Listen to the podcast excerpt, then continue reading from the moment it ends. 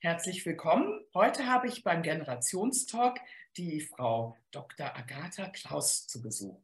Und ich freue mich schon sehr darauf, ähm, Sie gleich vorzustellen. Aber erstmal herzlich willkommen. Dankeschön. Danke für die Einladung. Ja, sehr gerne. Ähm, Sie sind ja schon seit 2020 jetzt Geschäftsführerin der Deutschen Nationalstiftung, äh, was ja schon mal ein großer Begriff ist. Da werden wir nachher noch mal drauf eingehen. Und davor waren Sie ja nach Ihrer Promotion, äh, Studium und so weiter und so weiter, äh, waren Sie ja in zahlreichen äh, Stiftungen tätig.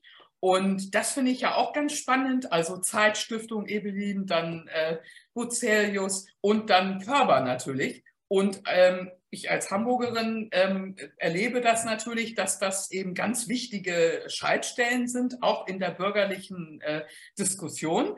Und äh, meine erste Frage wäre eigentlich mal so als äh, Führungskraftfrage, gedacht von Frau zu Frau auf Führungskraftebene. Was unterscheidet denn äh, eine Top-Position äh, in Stiftungen von Top-Positionen in Unternehmen? ähm, das ist eine sehr gute Frage. Ähm, ich würde sagen, Sie unterscheiden sich nicht groß. Ähm, die Verantwortung, die man trägt in einer Führungsposition, in einer Stiftung, wie auch in einem Unternehmen, ist enorm. Ähm, es unterscheidet sich in der Geschäftsführung, Entschuldigung, ähm, hauptsächlich dadurch, dass Stiftungen völlig anders wirtschaften als Unternehmen. Stiftungen sind auf Ewigkeit angelegt und müssen einigermaßen risikoarm äh, anlegen und müssen zusehen, dass ihre Kapitalerträge auf Dauer auch positiv und rentabel bleiben. Ähm, wir können uns keine großen Würfe leisten und zu sagen, wir gehen jetzt einmal hier dieses Risiko, wir kaufen mal diese Immobilie oder sonstiges, denn dann würden wir unsere Existenz gefährden und dann käme die Stiftungsaufsicht und so weiter und so weiter. Ähm, es gibt also äh, von der wirtschaftlichen Seite große Regulatorien, die uns dann schon deutlich unterscheiden. Also ich würde sagen, hauptsächlich auf der finanziellen Ebene. Denn ähm, was Personalführung angeht, äh, was die Ziele der Stiftung oder des Unternehmens angeht, so würde ich doch denken, dass jede Führungskraft ähm, mit Werf äh, diese Ziele verfolgt. Und das ist in der Wirtschaft genauso wie in einer Stiftung. Ja, interessant. Und ähm, wie ist das eigentlich äh, mit der Satzung. Ähm, ist die heutzutage in den Stiftungen eigentlich auch mal diskussionsfähig oder bleibt es bei der Gründung einer, einer Gesellschaft, in Ihrem Fall mit der Nationalstiftung, ist es ja so, dass ich nachgelesen hatte, 1993 wurde es ja anlässlich des Mauerfalls gegründet und ähm, äh, da ist man ja sicherlich schon in einer etwas moderneren Satzung, aber manchmal stößt man auf einen Punkt, den würde ich gerne mal ganz kurz nur angehen, weil es mich wirklich interessiert. Ähm, äh, die Satzungen sind ja manchmal so, dass sie eben sagen, äh, sie trennen stark zwischen kommerziell und, ähm, und ökonomisch. Ähm, ist das noch zeitgemäß? Ähm, dass Bürger sich äh, beteiligen oder dass alles übers Ehrenamt geht? Oder ist das dieser äh, Zwischenweg, den wir jetzt häufig am Markt sehen von Startups, dass sie eben sagen, ich bin ein Social Entrepreneur, ähm, ich habe zwar kein Geld, ne, aber ich möchte mich gerne einsetzen mit meiner ganzen Kraft und Energie und Intelligenz und Kreativität oder was auch immer da mit im Pack ist. Aber ähm, es ist eben dann irgendwann natürlich notwendigerweise auch kommerziell. Wie sieht ja. das so aus von den äh, äh, Stiftungen? Sind die da zeitgemäß? Ja, vielleicht muss man in Ihrer Frage stecken viele ähm, Aspekte, die man so ein bisschen äh, abschichten muss. Ja, also zum einen, ähm, die Satzung ist natürlich maßgeblich für das, was Stiftungen äh, tun. Und sie sind von den Stiftern ähm, das Erbe, was, was wir uns verpflichten zu verfolgen. Ähm, das ist vielleicht einfacher nachvollziehbar, wenn man von einer Stiftung spricht, die zum Beispiel eine Privatperson gründet, die sagt meistens, äh, wenn es in die dritte Lebenshälfte, ins äh, dritte Lebensdrittel geht, ähm, von meinem Vermögen soll was an die Allgemeinheit zurückgegeben werden. Ähm, und deshalb gründe ich eine Stiftung und ich suche mir einen Zweck, der ähm, mir besonders wichtig ist, sagen wir Kinderschutz oder Umweltschutz oder Demokratieförderung. Und dann ist, tut äh, er oder sie gut daran, diesen Stiftungszweck möglichst breit zu formulieren in der Satzung, so dass man nicht sagt, ich fördere, man kann ganz explizit sagen, ich unterstütze Kinder im Alter von drei bis sieben Jahren in Hamburg-Steilshoop bei der ähm, Förderung von Bildungsgerechtigkeit. Ähm, aber dann äh, würde ich denken, in 100 Jahren gibt es vielleicht nicht mehr genügend Kinder in Steilshoop im Alter von drei bis sieben Jahren und der Stiftungszweck würde sich komplett ähm, obsolet, würde komplett obsolet werden. Deswegen ist man meistens gut beraten und da sind man, sind ja viele Notare und Rechtsanwälte, wenn man eine Stiftung gründet, das einigermaßen breit äh, aufzustellen, so dass man in Zukunft, und man muss bei Zukunft wirklich an Ewigkeit denken, ähm, äh, das, diesen Stiftungszweck verwirklichen kann, weiterhin verwirklichen kann. Und so ähm, haben das äh, die, die meisten Stiftungen relativ breit aufgestellt. Also man sagt dann sowas wie Jugend- und Kinderschutz oder Demokratieförderung. Und dann kann man sich die bestimmten Aspekte, die man dann in der Stiftungsarbeit umsetzt, schon ähm, bedarfsgerecht ähm, aussuchen oder konzipieren. Also wenn wir, wenn wir sehen, es gibt jetzt einen Bedarf äh, an XY, dann können wir ein Projekt in diese Richtung starten. Und wenn sich hoffentlich dieser Bedarf erledigt hat durch vielleicht unser gutes Stiftungshandeln, dann können wir uns einem nächsten Problem in dem ähnlichen Bereich widmen. Und deshalb ähm, ist die Satzung, um jetzt auf Ihre ersten Teil der Frage zurückzukommen, ziemlich fest verankert und gut ist, wenn sie nicht besonders scharf geschrieben ist, ähm, aber die Umsetzung relativ flexibel. Und ähm, so können sich Stiftungen immer wieder erneuern, indem sie prüfen, ist das, was wir äh, machen, immer noch der Bedarf äh, gedeckt? Ähm, passt das zu unserer Stiftungssatzung oder sollten wir uns anderen Themen äh, widmen, sodass ähm, äh, dass, dass man schon dann mit der Zeit geht? Mhm. Und dann ähm, habe ich das zweite noch nicht ganz verstanden, die Verbindung zu ähm, ja, die, die Verbindung zu, äh, dass eben äh, sagen wir mal so, die, das Ehrenamt, was ja häufig ah ja. auch äh, gerne mitgenommen wird, ist ja früher, basierte ja auch häufig, will ich jetzt mal so das darstellen, ähm, und aus meiner Beobachtung mehrerer Generationen basierte ja häufig auf dem, äh, auf dem Erleben, dass es eben viele gab, die eben auch zu, zu Arbeitslebenzeiten, äh, wenn sie mitarbeiten, dass sie dann vielleicht zu Hause waren. Also ich sage jetzt mal Zielgruppe Frauen. Viele Frauen sehr, sehr engagiert in, in vielen Stiftungen ja vordergründig tätig sind und auch im Alltag, also sagen wir mal so diese ganz normale Hands-on Arbeit, die ist äh, häufig in Frauenhand. Äh, die Posten nicht immer unbedingt, aber die, die Arbeit so in, in der Basis, ne, die Grundstücke aller, aller Arbeitstätigkeiten und dann eben äh, heute sich doch da einiges verändert. Wenn Frauen berufstätig sind, wenn sie eben Mehrfachbelastungen haben, ne, also Stichwort Care-Arbeit, dann ist das eben heute eine Frage, die sich stellt, ist das eigentlich noch zeitgemäß, äh, sich auf diese äh, Ehrenamtstätigkeiten auszurichten? Vielleicht sind ja diese Social Entrepreneure eine große Hoffnung für Sie. Ja, also ähm, es ist nach wie vor so, ähm, dass ich glaube, es sind über 90 Prozent äh, derjenigen, die in Stiftungen arbeiten, äh, ehrenamtlich tätig. Und das nicht nur diejenigen, die hands-on zum Beispiel ähm, mildtätig ähm, äh, mitarbeiten und helfen, ähm, zum Beispiel bei der Hausaufgabenbetreuung, so, sondern eben auch, was die Vorstände und Geschäftsführer und Gremien angeht. Also das ehrenamtliche Engagement ist eine sehr, sehr wichtige Stütze in, unserer, in unserem Land und auch in der Demokratie, denn ohne Stiftungen und Vereine würden sehr viele Tätigkeiten, die äh, notwendig sind, ähm, gar nicht aufrechterhalten werden können, sodass ich erstmal eine Lanze fürs Ehrenamt breche und mhm. sage, es ist ganz wichtig, dass man sich engagiert äh, jenseits des Geschlechts und des Alters. Aber Sie haben natürlich vollkommen recht. Ähm, das Engagement ist häufig weiblich und das Engagement ist häufig älter. Ähm, denn wenn man in der Rush-Hour seines Lebens ist, dann bleibt auch vielleicht nicht mehr so viel Zeit, äh, sich weiter zu engagieren, zum Beispiel in einem Sportverein als Trainerin, als Trainer ähm, oder beim THW oder wo auch immer. Ähm, das machen diejenigen, die das dann hobbymäßig doch äh, noch schaffen, äh, es in ihren Alltag zu integrieren.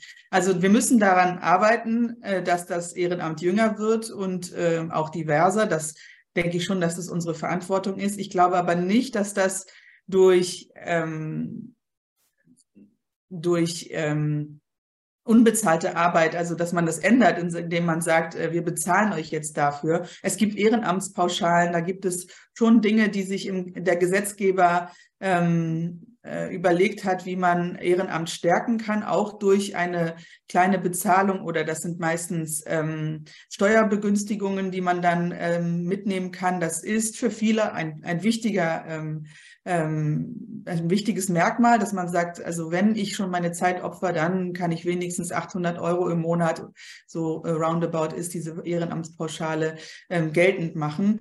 Ähm, aber ich glaube, wir sollten einfach ähm, noch mehr daran arbeiten, dass Ehrenamt ähm, tatsächlich bei allen Altersschichten und ähm, bei jedem äh, in jeglicher Gehaltslage ein, ein wichtiger Beitrag ist, zum Stärken unseres Landes und unserer Demokratie. Ja, also das ist es eben, äh, worauf ich aus äh, oder hin äh, zielte.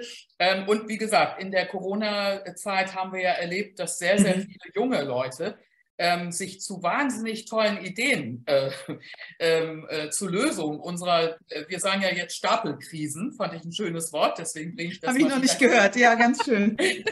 stapeln sich nach und nach immer mehr Krisen. Ne? Erst war äh, Corona, dann äh, hatten wir eben äh, jetzt ja auch den Ukraine-Krieg, aber wir haben auch Inflation und Energiekrise und ach, es trifft natürlich immer wieder auch viele sehr stark belastete Zielgruppen. Nicht? Und ähm, insofern sind wir da gleich beim nächsten Thema, was ich gerne ansprechen möchte. Auch als Generationsbotschafterin liegt mir das natürlich auch ähm, das gleiche Ziel eben gegen die Spaltung der Gesellschaft. Und ähm, ich bin, äh, gehöre zu der Gruppe, die das eben dann äh, ansprechen, also die gerne den Finger auf die Wunde legen.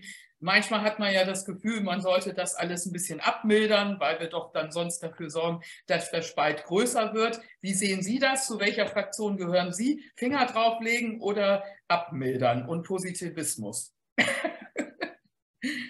Ähm, ich bin da eher, glaube ich, die ähm, Akademikerin, die, die sozusagen beide, ähm, beide Sichtweisen äh, mit berücksichtigt. Wenn Sie zum Beispiel von unserer Stiftung ausgehen, die Deutsche Nationalstiftung, Sie haben es ja gesagt, ist äh, gegründet nach der Wiedervereinigung und eins unserer Hauptziele ist, das Zusammenwachsen von Ost- und Westdeutschland zu befördern. Wenn wir mal diese vermeintliche Spaltung uns ansehen, ähm, dann glaube ich, dass unsere Gründungsväter und äh, allen voran war das Helmut Schmidt, da ähm, anders als er es selber gesagt hat, eine gute Vision hatte und nicht damit zum Arzt gegangen ist, sondern zur Stiftungsaufsicht und gesagt hat, hier dieses Land ist wieder vereinigt und wir brauchen eine Stiftung, die sich um das Zusammenwachsen bemüht, jenseits von allen anderen Bemühungen. Ähm, aber auch auf der zivilgesellschaftlichen Ebene braucht es da eine Institution. Und so hat er unsere Stiftung gegründet.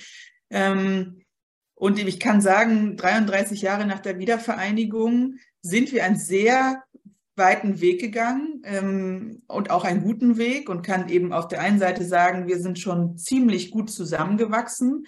Ähm, die Kinder und Jugendlichen, die heute geboren werden und auch schon die letzten zehn Jahre geboren werden, denen muss man ja erklären, was die deutsch-deutsche Teilung war und was die deutsch-deutsche Wiedervereinigung war und dass wir mal ein geteiltes Land waren. Das spielt für die gar keine Rolle mehr. Die wollen alle in Leipzig studieren.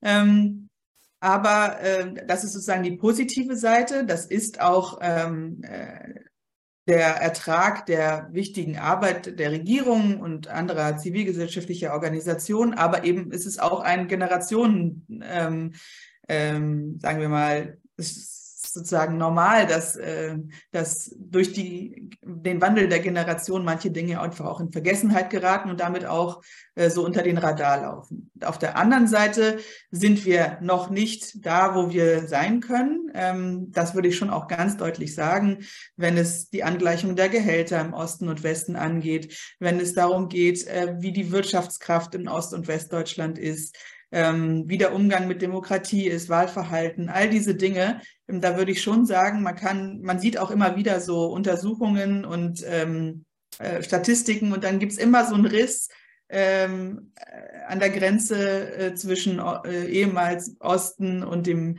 äh, und der äh, BRD. Und deshalb würde ich schon noch sagen, wir haben noch viel vor uns. Ähm, das ist die skeptische Seite und wir haben schon viel geschafft. Das ist die ähm, positive Seite. Und so ist es ähm, wenn Sie es grundsätzlich um die, Spal die Spaltung der Gesellschaft äh, ansprechen, dann würde ich auch da differenzieren und sagen, wir, man muss es immer von Thema zu Thema betrachten. Es gibt durchaus Dinge, die, ähm, die größere Spaltungstendenzen haben und Dinge, die wir früher vielleicht als Spaltungstendenzen angesehen haben und, und heute kein, äh, nicht mehr der Rede wert sind. Äh, und ähm, aber im Allgemeinen würde ich auch Ihre Einschätzung teilen, dass, dass die Gesellschaft ähm, zunehmend fragmentierter ist und durch dieses Fragmentieren äh, dann immer wieder die Differenzen klarer werden. Ob das jetzt eine Spaltung ist, ähm, will ich noch nicht äh, sozusagen analysieren, aber ähm, diese Differenzierung, mit der müssen wir gemeinsam umgehen lernen. Und ich glaube, da ist noch ein großer Weg äh, vor uns äh, und der wird auch nicht leicht sein.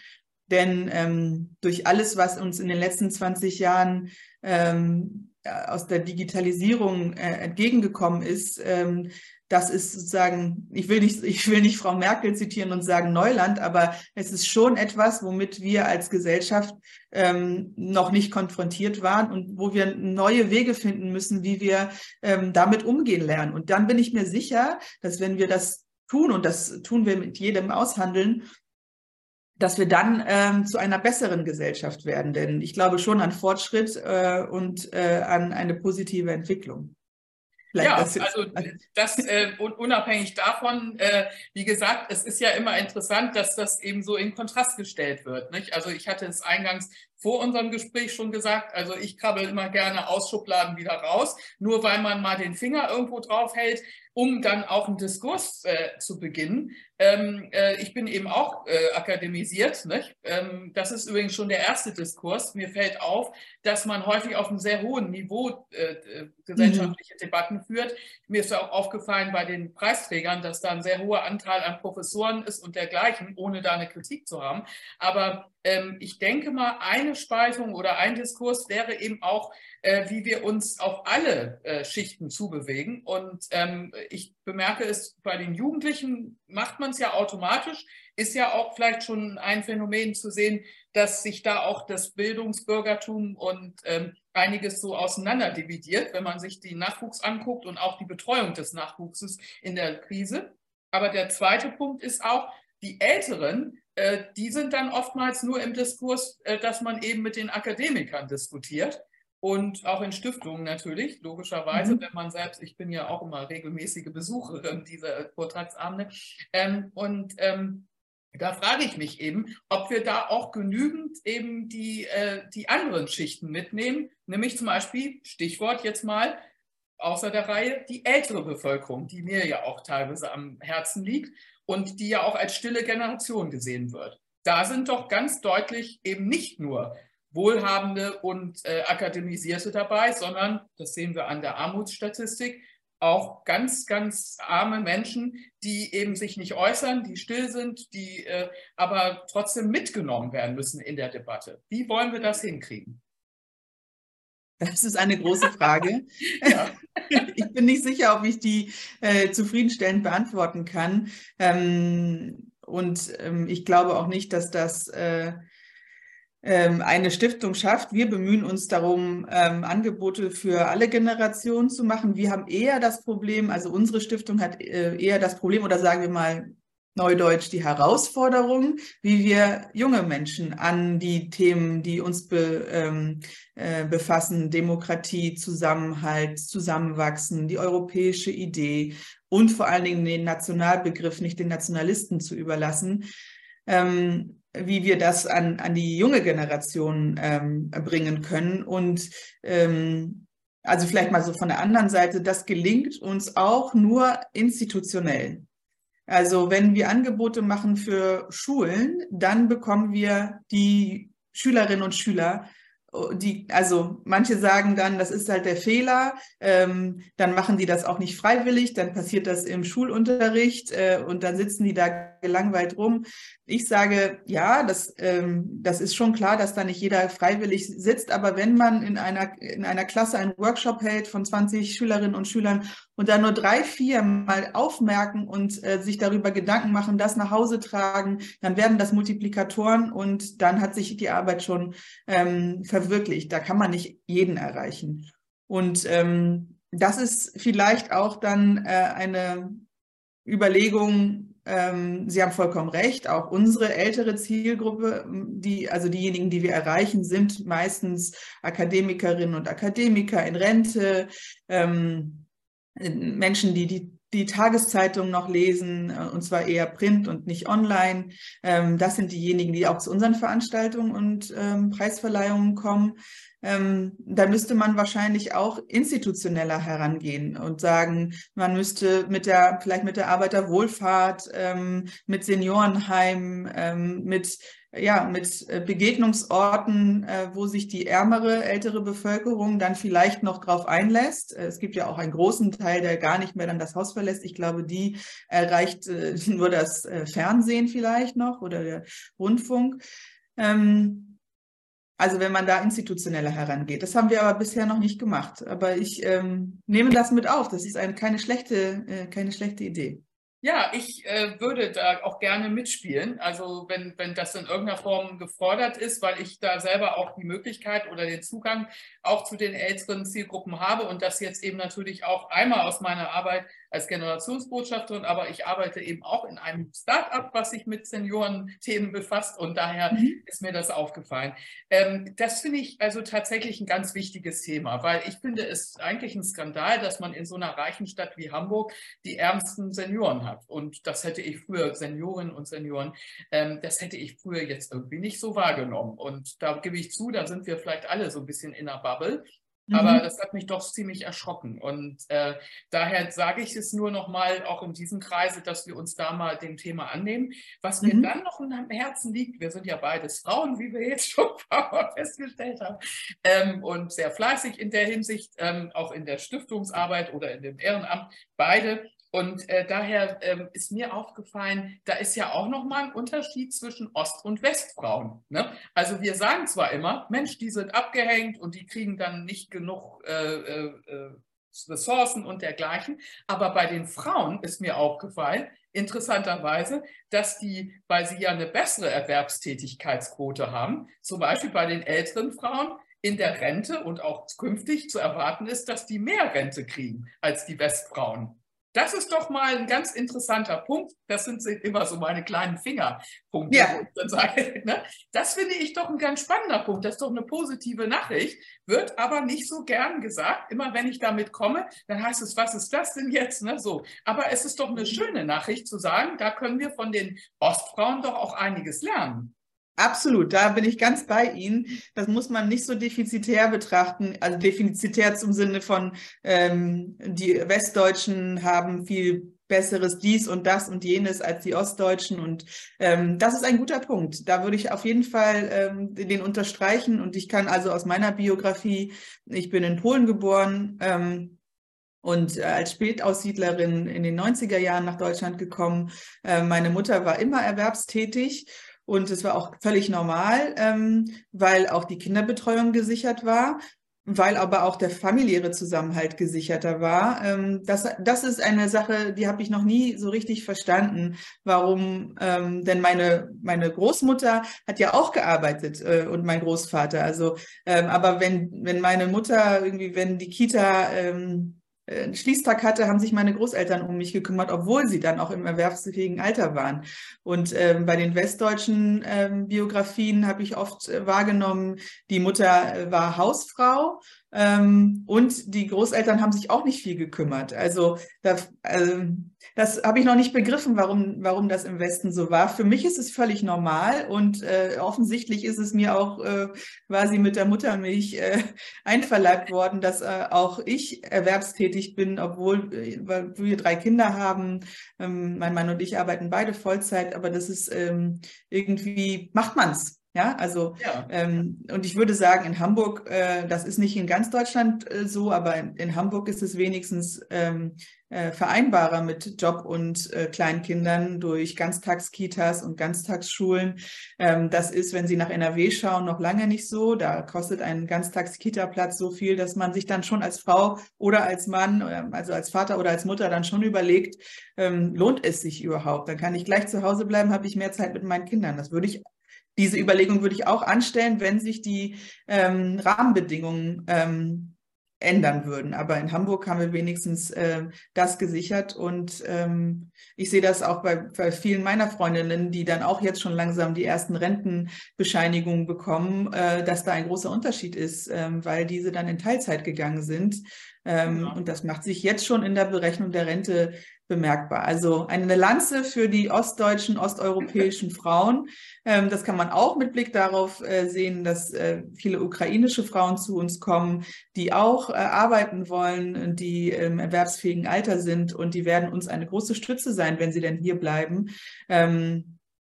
Um, um auch sozusagen äh, Jobs zu machen, die, ähm, die gebraucht werden, dringend gebraucht werden. Und ähm, das ist doch auch ein positiver Aspekt in dieser Stapelkrise. Genau, das ist auf jeden Fall, finde ich, ein Punkt, den man sagen muss. Ähm, zum anderen muss man aber dann für die älteren Frauen in, oder die Männer und Frauen im Osten sagen, was auch immer nicht richtig ankommt und vor allen Dingen nicht bei der Jugend, ist eben, wenn sie Sachen konzipieren und neue Ideen haben, dass sie vergessen, dass die ältere Bevölkerung im Osten, und das sind ja noch sehr viele, die im Arbeitsleben sind, dass die eben in der Schule Polnisch oder Russisch hatten und eben nicht Englisch. Und das fand ich immer schon bemerkenswert. Deswegen habe ich das meinen Studenten und meinen Schülern, ich bin ja schon sehr lange auch immer parallel ähm, als Dozentin tätig, äh, sowohl für die akademischen als auch für die Ausbildungsberufe. Und, ähm, und da habe ich das immer schon betont, Leute, denkt dran, diese Bevölkerung versteht nicht, natürlich mittlerweile haben die sich auch vieles angeeignet, aber die Basis, der Basisstock äh, ist, dass sie nicht Englisch verstehen und dass das damals ja sogar ein Feindbild war, wenn man das mal nochmal so betonen ja, kann. Das heißt Klartext, ähm, bitte immer dran denken, dass da auch eine Spaltung in der Sprache ist, weil wir immer alles Callcenter, Magdeburg und ähm, Sale und so weiter, da sind ja viele Begrifflichkeiten. Ich gebe zu, aus meiner Branche, ich komme ja ursprünglich aus der Werbung, aus dem Marketing, aus dem Zielgruppenmarketing. Ähm, also klar, da ist doch auch schon eine Spaltung zu sehen, dass wir anders ähm, hospitalisiert sind. Absolut. Ja, man muss alle bei allem, was man tut, glaube ich, ähm, mit Besonnenheit und mit Wertschätzung an diejenigen herangehen, an die man ansprechen möchte und nicht von allen alles erwarten können. Und ähm, aber ich habe nicht das Gefühl, dass nicht die äh, Fortbildungs- und Schulungsbereitschaft äh, in den ostdeutschen Bundesländern enorm hoch ist. Also ähm, ja, ist auch so. Aber wir haben ja auch Gruppen auch im Ostdeutschland, die eben aus einem anderen äh, Bildungskreis kommen. Und äh, ich finde, man kann vieles erwarten, aber ich sage auch immer bei den Senioren, irgendwann ist auch Schluss, ne? bei den Hochbetagten, denen dann zu sagen, bitte schicken Sie uns eine Mail. Ich habe es jetzt erlebt beim äh, Todesfall meines Vaters, was ich da alles machen musste digital für meine arme Mutter, die jetzt eben 86 wird nächste Woche. Ähm, äh, ich meine ganz ehrlich, bei aller Liebe, und sie ist eine sehr gebildete Frau, aber sie war halt Lehrerin, die waren ja nicht digitalisiert, wie wir wissen, ist ja auch schon so viele Jahre her, äh, seit sie pensioniert ist. Und ähm, ja, da muss man einfach mal sehen, die kann nicht mehr alles digital machen. Wir haben ihren. Handy, sie ist WhatsApp, FaceTime, sowas kriegen wir alles noch hin, aber äh, jede Abmeldung und Anmeldung äh, jetzt digital zu machen oder alles mit dem Online-Banking und so weiter und jetzt die Anmeldung zur Grundsteuer und was da alles kommt, also es ist der Wahnsinn. Und ähm, denken Sie ans, trainieren, ans 49, alles, ne? Denken Sie ans 49-Euro-Ticket, da war die oder da ist die Debatte, ob es es nur als äh, App ähm, ja. geben soll und gar nicht mehr als Karte. Und ja. man sagt, äh, dass die Reisetätigkeit vor allen Dingen auch der äl älteren und jüng viel jüngeren, also nicht sozusagen des Mittelbaus, sondern äh, sozusagen den Älteren und den Jüngeren hat das, hat das 9-Euro-Ticket ähm, sehr geholfen, ähm, auch Reisen zu machen, die sie sich sonst nicht hätten leisten können. Und für die soll jetzt also das, und für die ländliche Bevölkerung. Ja. Und für die soll jetzt das 49-Euro-Ticket kommen, ähm, aber dann nur digital. Ja, das ja. wird nicht gehen, das wird nicht funktionieren. Und das ähm, so ich hoffe, Dinge, dass da die Bundesregierung noch ja. ähm, äh, dran feilt. Ist nicht ganz, ist noch nicht ganz beschlossen, wenn ich die Tagesschau genau. gestern richtig verstanden habe. Und jetzt noch mal ein Punkt. Ich finde das ja schön, diese, diese Initiative eben auch ähm, mit den jungen Leuten. Also, ähm, dass sie da immer äh, diese Brücke bauen, äh, eben auch ins Ausland, ins europäische Ausland, finde ich eine ganz tolle Initiative. Und da ist ja auch auffällig, zu meiner Jugend äh, war das ja üblich, dass man nach England ging oder ähm, nach Frankreich und dort Sprachunterricht kriegte oder sich auch mal eine Zeit lang in der Familie aufgehalten hat. Also ich hatte das, ich habe sowieso im Ausland gelebt als Kind, aber ähm, äh, später war ich dann auch in Frankreich eben für ein paar Monate und äh, schon bevor ich Französisch in der Schule, in der Oberstufe hatte. Und ich fand das ganz hilfreich, also um, um da so ein bisschen so einen Blick auf den Bauchnabel zu bekommen. Und ähm, aus verschiedenen Ländern. England habe ich ja auch sowieso gelebt und in Afrika. Und ähm, insofern ist die Frage, äh, warum kriegen wir das nicht wieder hin, dass wir uns mehr füreinander interessieren? Die Franzosen wollen gar nicht nach Deutschland in den Austauschunterricht und äh, das ist ein bisschen bedauerlich. Da hat auch so ein bisschen was gelahmt. Was, wie können wir das denn wieder aktivieren? Sie haben vollkommen recht. Ähm, die Erfahrung machen wir auch. Ähm, vielleicht berichte ich Ihnen von meinem Herzensprojekt in unserer Stiftung. Das sind die Schulbrücken.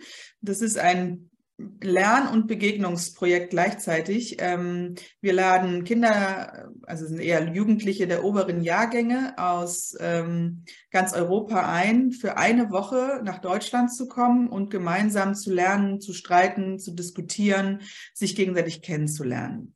Und das sind ähm, Kinder und Jugendliche, die ähm, meistens schon relativ gut Deutsch können, ähm, weil diese, ähm, die Seminarsprache ist Deutsch. Ähm, wir laden nach Weimar ein. Sie sehen hinter mir das Weimarer Rathaus ähm, wo auch alle Flaggen, wenn, wenn wir in Weimar sind, dann hat das Rathaus alle Flaggen unserer teilnehmenden Länder, Polen, äh, Italien, äh, Frankreich, Slowenien, Bulgarien, war auch die Ukraine dabei, die jetzt gerade nicht dabei ist und auch Russland, äh, die auch gerade nicht, nicht äh, kommen können. Ähm, diese Jugendlichen ein, äh, um gemeinsam ähm, über Europa zu erfahren und ähm, über die eigene Nation zu streiten und, und sozusagen sich gegenseitig ähm, kennenzulernen. Und daraus entstehen ähm, erstmal ganz wunderbare Freundschaften. Wir machen dieses Projekt schon seit 20 Jahren und in diesem Jahr wird es die erste Hochzeit geben zwischen zwei äh, Teilnehmenden, die sich bei uns kennengelernt haben. Also sehr enge Freundschaften entstehen dort auch, was ja zur Völkerverständigung auch nicht äh, schaden kann.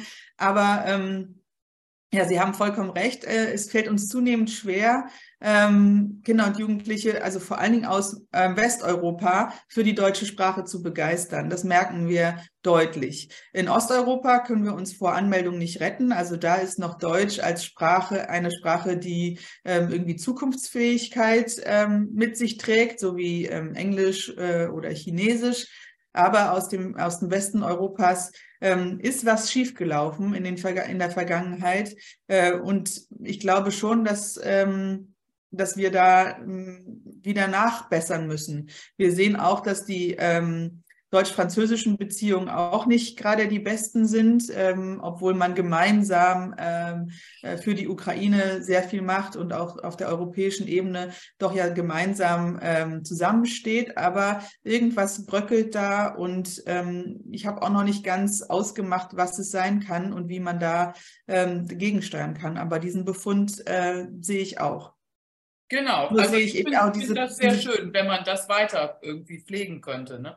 Mhm. Genau, wir sind nach, nach letztes Jahr haben wir 20 Jahre äh, unser ähm, Projektjubiläum gefeiert und äh, gehen da jetzt optimistisch in die zukünftigen 20 Jahre. Und wir haben jetzt auch wieder eine weitere französische Schule äh, gewinnen können. Bei den Italienern ist es ähm, nicht so schwer, weil wir da hauptsächlich im Norden Italiens äh, ähm, noch sehr viele Kinder und Jugendliche haben, die Deutsch sprechen. Ähm, und äh, ähm, England äh, und Schottland, das sind alles äh, Länder, wo wir dann noch ähm, Nachholbedarf haben.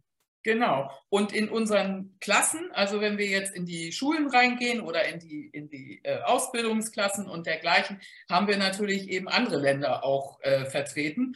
Und daher äh, müssen wir eben natürlich auch aus meiner Sicht, und das würde mich mal interessieren, was wir da machen, müssen wir natürlich auch sehen, denn das haben wir ja in der Corona-Zeit gesehen, die Elternhäuser auch wieder stärker mit einbeziehen. Also es, es, ist ein ganz großer Fehler aus meiner Sicht in der akademischen Debatte, dass wir immer sagen, die können ja nichts dafür und da muss man nichts machen. Also ich finde, der Anteil der Eltern, die das Kind pushen, und ich sehe das immer gerne, wenn ich mir Biografien angucke von erfolgreichen migrantischen Kindern, dass da immer die Eltern wahnsinnig motivierend waren. Also das erzählen die auch gerne. Ne? Also mein mhm. Vater hat immer gesagt, du musst als erstes Deutsch lernen, dann kannst du es hier werden und so. Und das finde ich so toll. Das motiviert auch und das finde ich einfach eine Botschaft, die muss man nach außen senden. Und ich verstehe nicht, warum wir da nicht viel, viel mehr machen, dass wir auch helfen, die Eltern mit reinzubeziehen und, und sie irgendwo auch zu supporten. Und so in der Krise haben wir das vernachlässigt und jetzt hängen viele hinterher aber keiner sagt, da ist auch ein ganz wichtiger Punkt, wo wir helfen müssen. Ne? Hm. Ja, ich glaube, dass, ähm, dass da auch der Spracherwerb das Wichtigste ist. Und ähm, äh, das ist uns vielleicht leichter gefallen bei ähm, ähm, wie zum Beispiel Polinnen und Russen und allen Spätaussiedlern, die ähm, in den 90er Jahren zu uns gekommen sind. Da ist die Hürde von einer slawischen Sprache zu einer germanischen Sprache, das kann ich sozusagen aus der eigenen Erfahrung sagen, die ist nicht so hoch. Wenn ich mir überlege, ich habe versucht, Arabisch zu lernen, ähm, wenn Syrer zu uns kommen, ähm, dann ist also sozusagen das ähm, Bildungsniveau deutlich niedriger. Das heißt, die Leute, die zu uns kommen, die müssen erstmal auf Bildung gebildet werden, um dann die deutsche Sprache zu erlernen.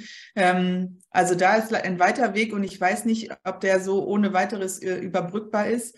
Und äh, ich würde auch denken, dass äh, die Länder, aus denen ähm, die Geflüchteten kommen, ähm, beziehungsweise die Krisen, aus denen sie kommen und die Vergangenheiten, aus denen sie kommen, deutlich sage ich mal, traumatisierender sind und dramatischer sind, als dass wir es vormals erlebt haben. Also die Flucht von äh, Russland nach Deutschland oder von Tschechien nach Deutschland, die ist ja nicht über ähm, Meeresfluten äh, und so weiter, ähm, während ich brauche ja jetzt nicht zu erzählen, äh, wie die Geflüchteten zu uns gelangen. Also alleine schon die Fluchtgeschichte, die Fluchtursachen, all das beschäftigt die migrantischen Familien so stark, dass sie vielleicht eben den Fokus erstmal bei sich suchen müssen und ähm, Selbstbewältigung ähm, machen müssen, bevor sie sich äh, an die Kinder richten mit dem Appell, es besser zu machen. Aber es ist klar, jeder, der flieht, jeder, der sein Land verlässt und ähm, seine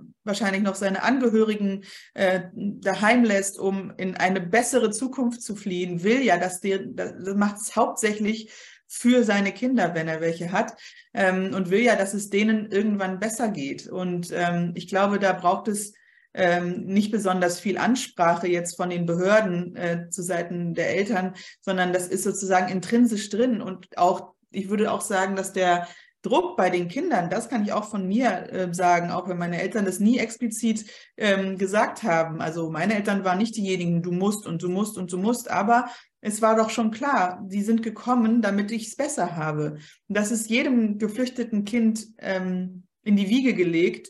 Ähm, das äh, kann auch der, mancher auch gar nicht so richtig sozusagen verarbeiten und verkraften und zerbricht an diesem Druck. Aber ähm, die allermeisten werden schon wissen, warum sie hier sind. Und ich habe, ich sehe da sozusagen zukunftsvoll optimistisch äh, in die Zukunft, ähm, dass diese Kinder ähm, auf jeden Fall einen deutlich höheren Bildungsgrad erlangen als ihre Eltern und dann eben auch einen wichtigen Beitrag zu unserer Gesellschaft leisten.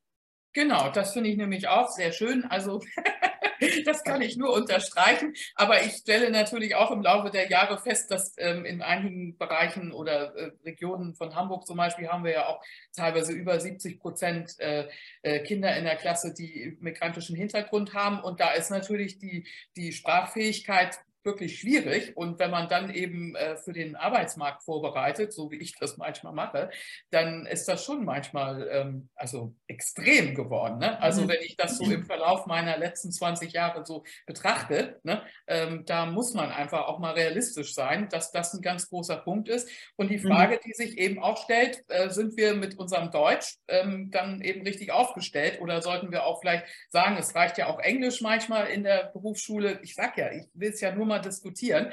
Mhm. Ähm, wenn der Anteil so hoch ist, äh, wir haben den nicht in der Gesamtbevölkerung, aber bei den Kindern haben wir teilweise in einigen Regionen, in Großstädten, deutlich höheren Anteil von Kindern, die nicht Deutsch sprechen, gegenüber den Deutschsprechenden. Und äh, da verändert sich was auch im Gesamtsprachverhalten. Also insofern. Ja, das glaube ich auch. Die Anregung. Hm. Das glaube ich auch, dass sich da deutlich was ändert. Und, da, und ich glaube, es ist aber sehr wichtig, dass wir uns äh, in unserem Land auf, auf eine gemeinsame Sprache ähm, äh, schon irgendwie ver verständigen. Und ähm, in diesen Klassen oder in diesen ähm, Stadtteilen muss mehr Bildungsarbeit gemacht werden, muss mehr Nachhilfeunterricht in der deutschen Sprache, müssen mehr Integrationshelfer rein. Also ich glaube, das schaffen wir nur, ähm, wenn wir da nochmal eine Schippe drauflegen und ähm, dieses Defizit, was Sie beschreiben, ähm, versuchen auszugleichen. Ich glaube, das ist nicht, ähm, das ist machbar. Also vor allen Dingen bei den Kindern, sie lernen die Sprache deutlich schneller als die Älteren.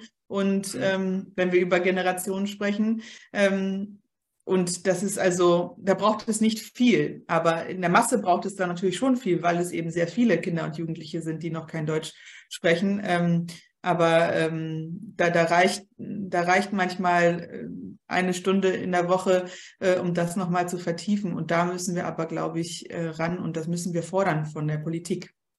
Genau, sehr schön. Ja, dann äh, kommen wir bald schon zum Abschluss und ich äh, würde gerne einmal noch die Gelegenheit geben, wenn Sie sich jetzt etwas von uns allen, von uns als Gesellschaft, von uns allen wünschen könnten oder dürften, äh, welcher Wunsch oder welche missionarischer Gedanke wäre der, der vielleicht noch wünschenswert? Ja, ich komme immer von diesem Wort Mission, ne? also nicht im Sinne von ja. klerikal, sondern einfach, welchen Wunsch hätten wir an die Gesellschaft? Mein Wunsch ähm, an die Gesellschaft, äh, weil es eben ein so großer Begriff ist, ähm, klingt ein bisschen profan, aber wenn man den verinnerlicht, vielleicht dann doch ähm, ernst zu nehmen. Also mein, mein Wunsch wäre, ähm, dass man sich gegenseitig äh, mehr Freiräume lässt. Das, ähm, das kann im Kleinen anfangen, also dass ich sagen, meinem Nachbarn mehr Freiräume lasse. Das äh, kann größer sein, dass ich äh, den jungen äh, Menschen, die eine andere Sprache sprechen, äh, mit mit X und Y und Sternchen und was auch immer, äh, dass man die so sein lässt, wie, wie sie sind. Ähm, dass die Jungen aber auch, die Älteren, die Freiräume lassen, vielleicht nicht zu gendern, ähm, dass, ähm, dass man frei, Freiräume seinem Gegenüber, und zwar im kleinsten wie auch im großen, ähm, äh, zubilligt. Ich glaube, dann würden wir als Gesellschaft deutlich weiterkommen. Ähm, das soll jetzt kein Individualismus äh, schüren, sondern ich glaube, dass, äh, dass das Projizieren des eigenen Verständnisses auf andere ähm, deutlich zu der von uns ja schon besprochenen Spaltung führt. Und wenn wir uns alle ein bisschen mehr Freiräume lassen, würde sich auch diese Spaltung nicht so stark anfühlen und deutlich zurückgehen, glaube ich.